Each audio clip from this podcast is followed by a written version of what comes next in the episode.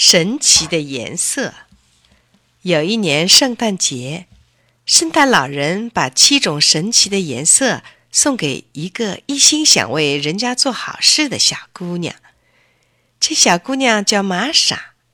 圣诞老人对她说：“用这种颜色画的东西，只要画得像，就能变成真的。”玛莎高兴极了，因为这下可以为大家做好事了。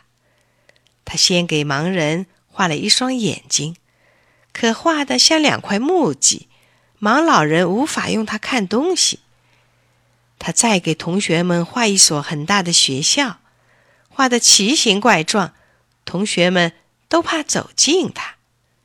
他又给邻居老奶奶画条围巾，给妈妈画连衫裙，给爸爸画摩托车，可画的东西一动也不动。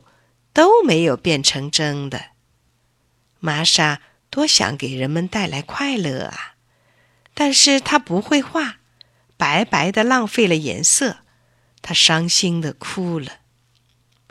圣诞老人又送给她一盒颜色，说：“这虽然是普通颜色，但只要不灰心，好好画，也能使画的东西变成真的。孩子，记住。”勤奋会创造奇迹的。玛莎又拿起笔，不停的学呀画呀，这样一直画了好多年。